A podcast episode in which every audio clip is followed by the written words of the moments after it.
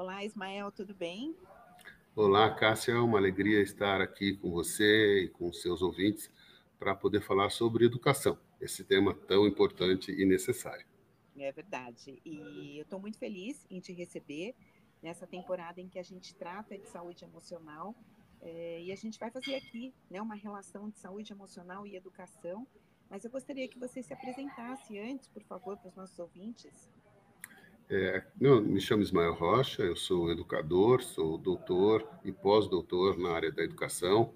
Tive uma longa jornada ligada à academia, fui por mais de 20 anos diretor da ESPM, Escola Superior de Propaganda e Marketing, e hoje estou no ITEDUC e também organizando o EducaWeek. Estou como diretor acadêmico, diretor, diretor de conteúdo do EducaWeek, que é um evento único da educação no Brasil.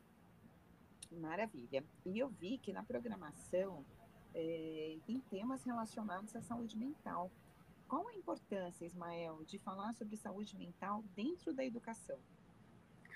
A Cássia, é, é fundamental, é fundamental discutir saúde mental dentro da educação. Cada dia que passa, a gente observa a necessidade de olhar para esse tema com uma atenção redobrada. Se nós voltarmos aí alguns meses, nós vamos perceber que no pós-pandemia nós tivemos uma quantidade muito grande de estudantes que precisaram de suporte, que precisaram de ajuda, que foram procurar terapeutas, psiquiatras, psicólogos, porque realmente período, o ciclo pandêmico, ele foi muito, muito pesado para esses meninos e meninas. E é fácil entender. Eles foram é, colocados presos dentro das suas casas por dois anos, no momento em que eles estavam no, assim, no, no, momento mais, mais incrível e maravilhoso, que é quando você sai da infância e vai para a adolescência e entra na adolescência. Todas essas mudanças, todos esses encontros, todas essas construções, todas essas descobertas, elas, elas foram é, elas não existiram para esse grupo de meninos e meninas.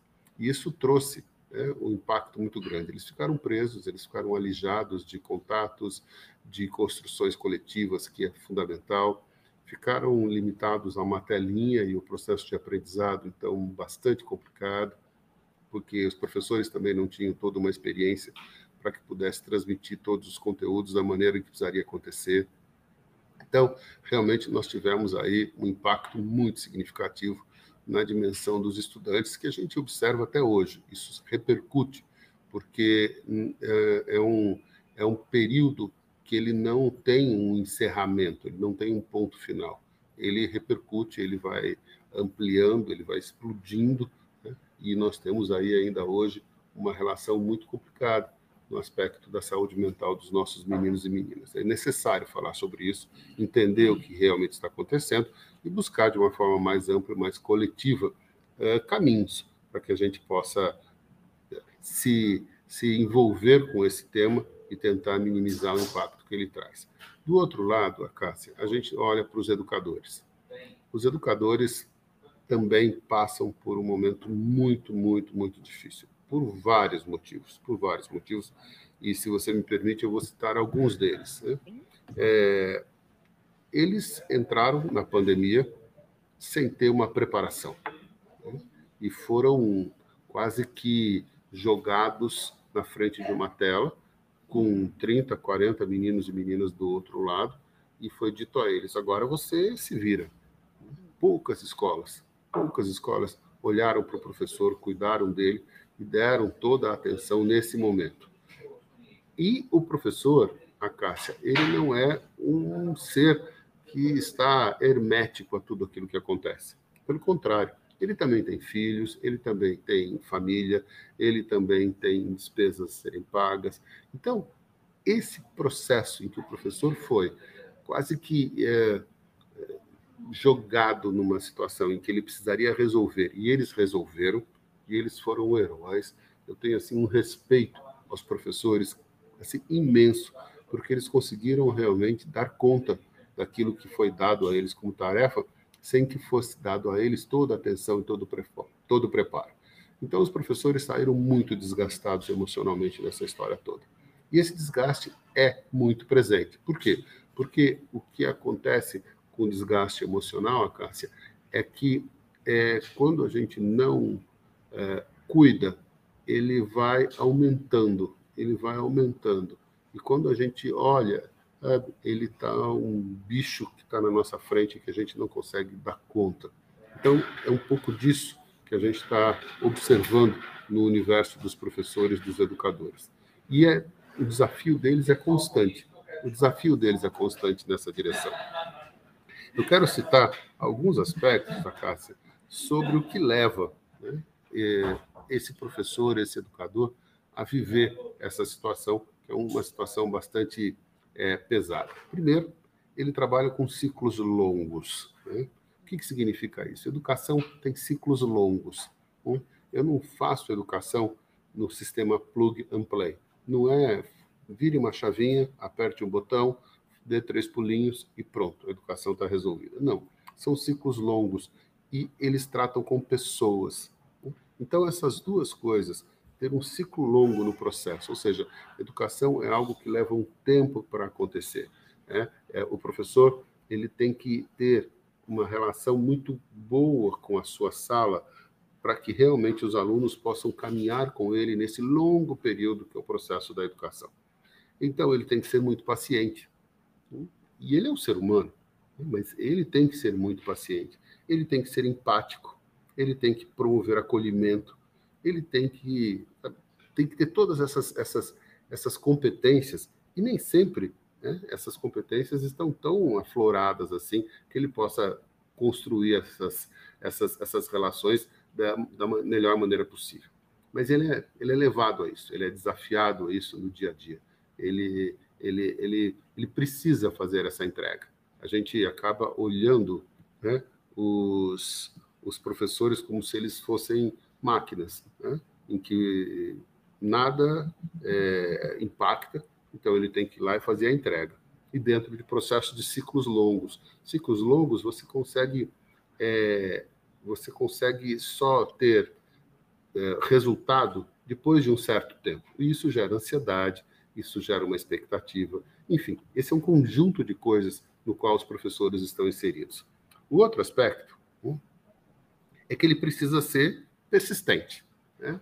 O professor precisa ser persistente, ele precisa insistir com que as coisas aconteçam. Né? Então, ele precisa repetir muitas vezes as mesmas coisas, ele precisa ser paciente para que realmente essas coisas aconteçam. Então, a, a, persistência, a persistência e a paciência, essas duas coisas aliadas, dentro do contexto onde o professor está inserido, também é um peso muito grande, é um desgaste muito grande. Né?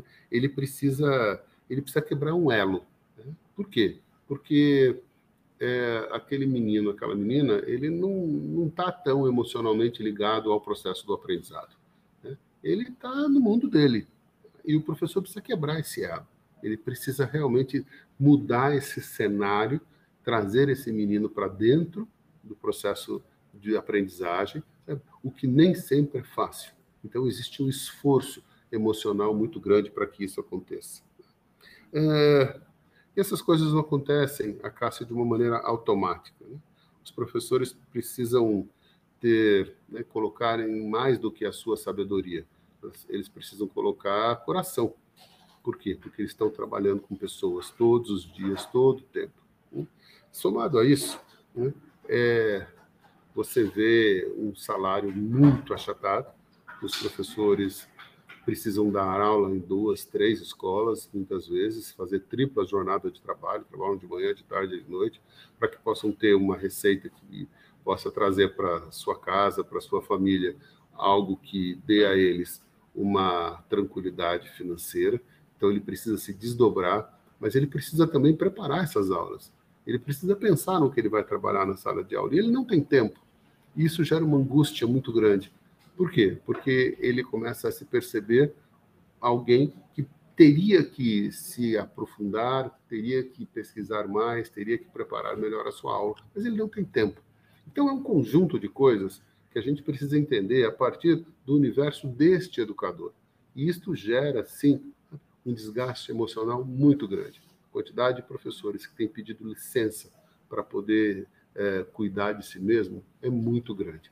E, infelizmente, Cássia, as escolas sabe, e os sistemas educacionais é, governamentais não olham para isso, não estão atentos para essa esse, esse, esse, desenho que a gente está vivendo.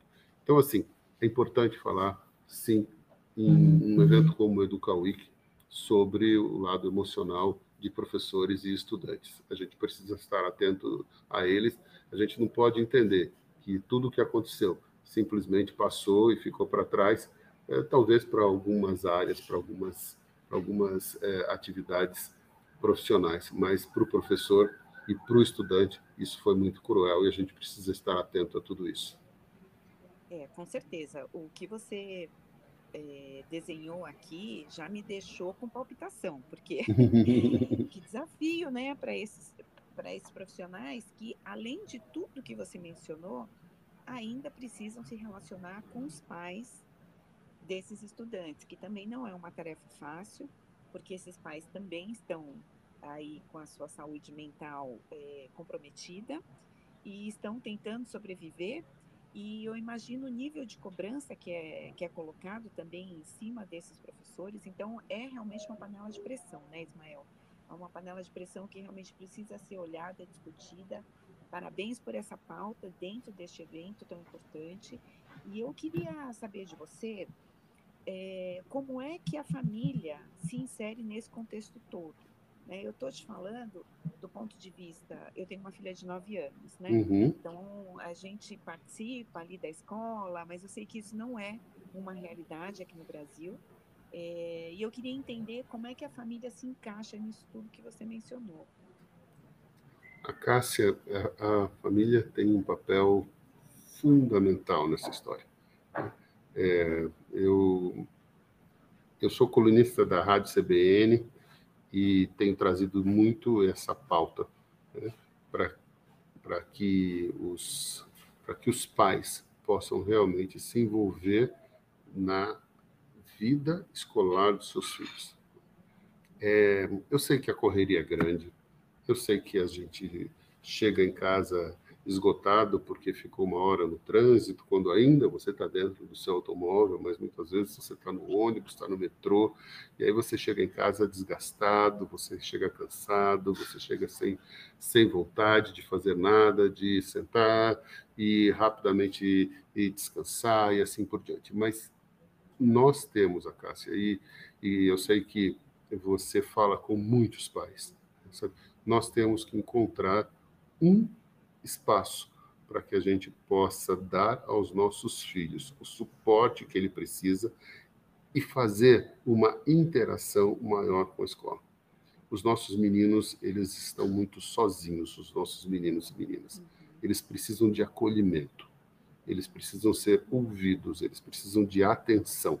Eu acho que esse é o primeiro, primeiro caminho que precisa existir. Os pais precisam ter ciência de que ele, ele tem uma vida dentro da sua casa, duas, três, dependendo do número de filhos, que hoje está demandando um nível de atenção altíssimo. E, infelizmente, nós precisamos encontrar tempo para fazer isso. Da mesma maneira, a gente precisa encontrar tempo para entender o que é que a escola está entregando para os nossos filhos a partir da escola e quais são os elos que podem ser construídos. O, o, o pai que não tem ideia do que o filho está aprendendo, da dinâmica que a escola está produzindo, do processo de avaliação que a escola constrói ou adota, das, das, das dos, dos, dos, dos extra-classe que a escola constrói, que é, é, é, é, tão importante tanto quanto aquilo que é trabalhado dentro de sala de aula.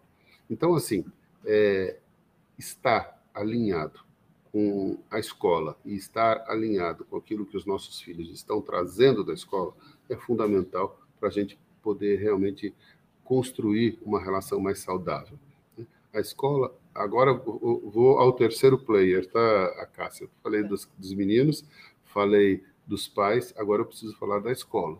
A escola também, ela precisa ela necessita entender que existe um player importante que se chama família.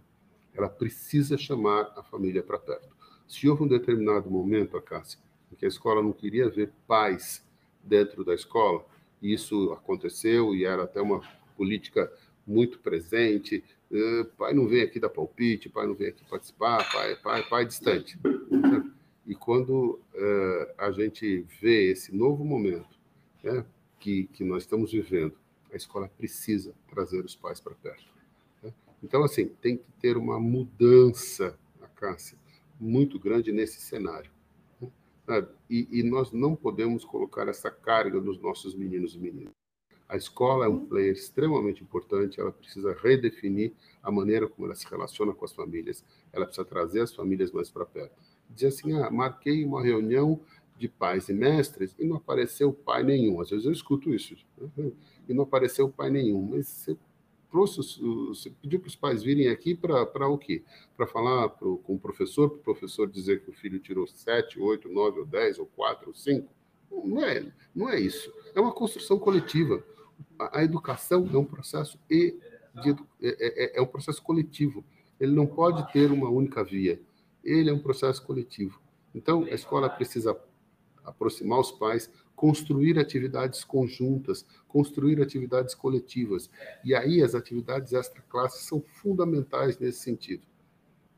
É, essa semana passada, exatamente a semana passada, saiu o resultado do concurso internacional que elege as melhores escolas do mundo. E uma escola brasileira está entre as três melhores escolas do mundo. E é uma escola de uma favela na periferia pobre de Belo Horizonte. A maior favela de Belo Horizonte, a favela mais assim, mais carente, de situações mais precárias. Tem uma escola pública lá essa escola pública, pelo projeto que desenvolveu, ela, ela ganhou esse prêmio de ser uma das três melhores escolas do mundo. É uma escola brasileira, uma escola americana e uma escola da África do Sul que foram escolhidas nesse ano de 23 como as melhores escolas do mundo. E qual é o projeto que eles fizeram? Primeira coisa, essa escola pública, ela foi buscar uma parceria. E aí é essencial que a escola pública olhe para isso, que faça esse processo de parceria porque a gente sabe dos limites que a escola pública tem.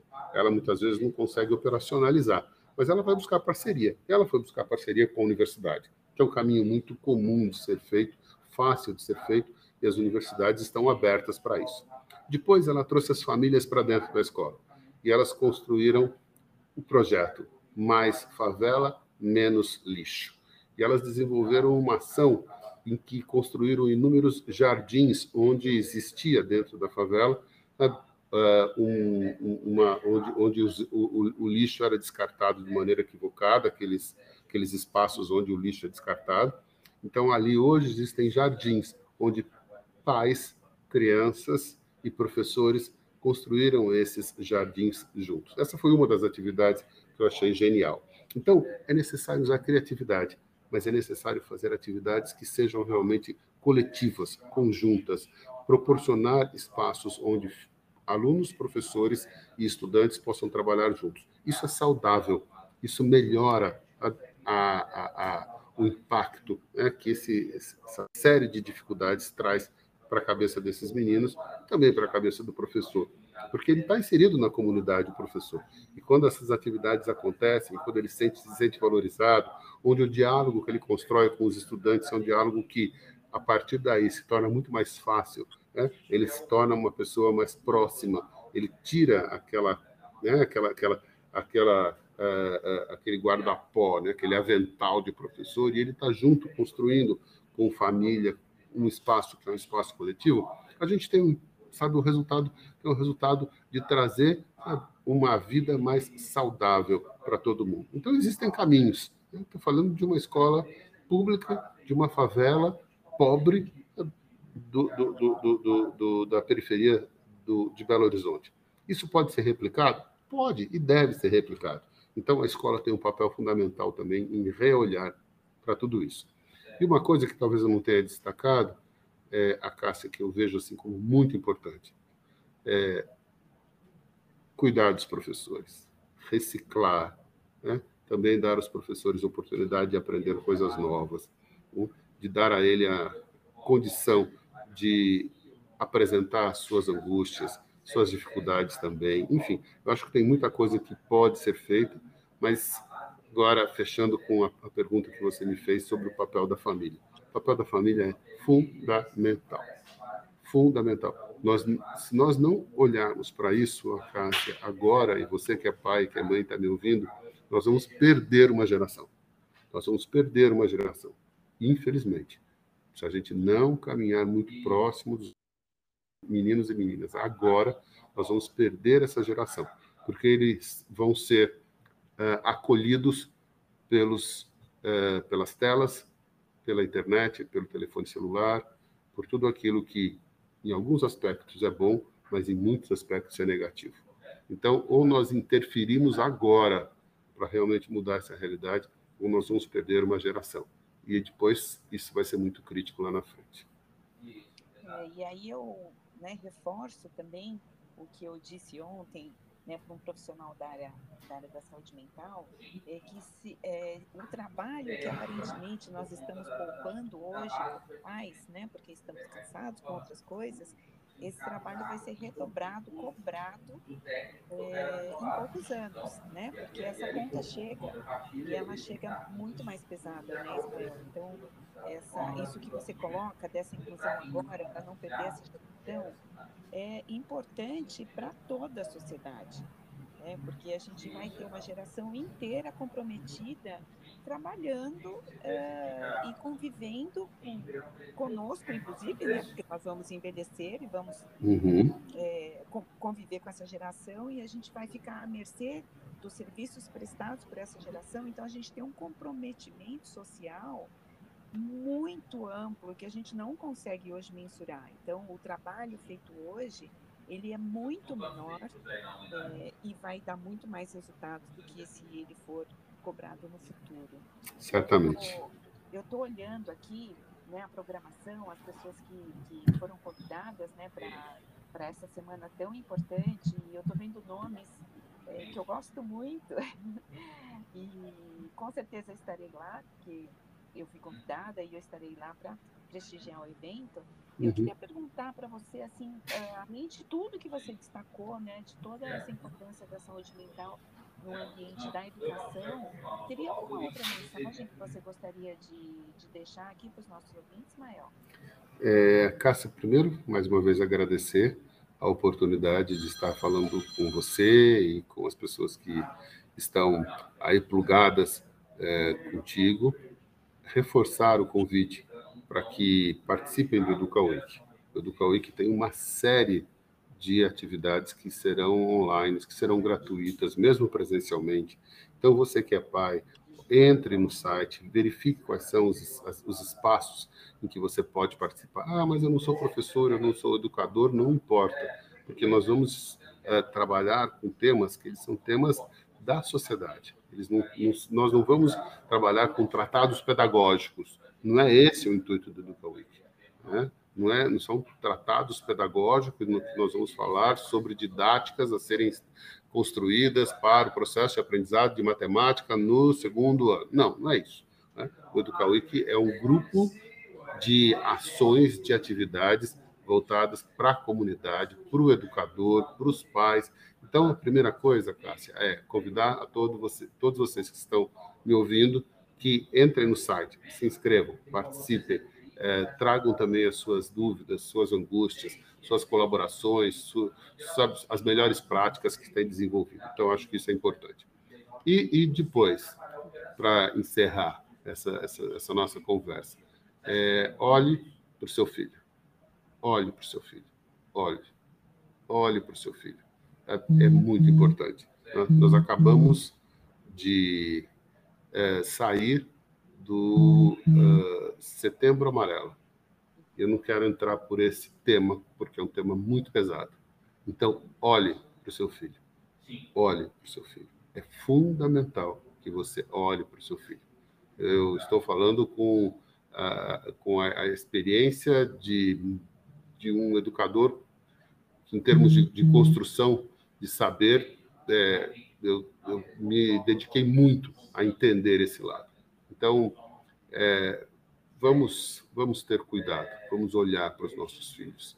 É, eles, eles, são, eles são preciosos para você que é pai, para você que é mãe, são preciosos para a sociedade. Então, acho que esse é o último recado que eu quero deixar a Cássia, apelando aí para os nossos para os pais e para as mães que vão ouvir esse, esse podcast.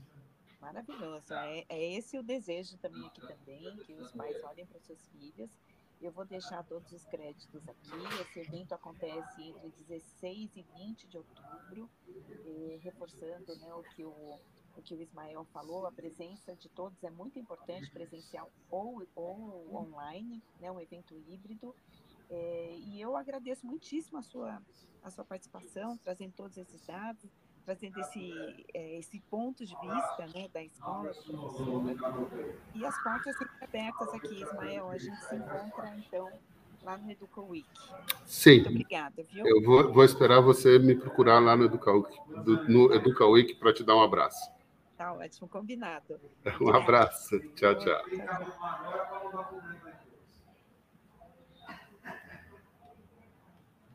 Valeu, meu velho. Um abraço. Álvaro,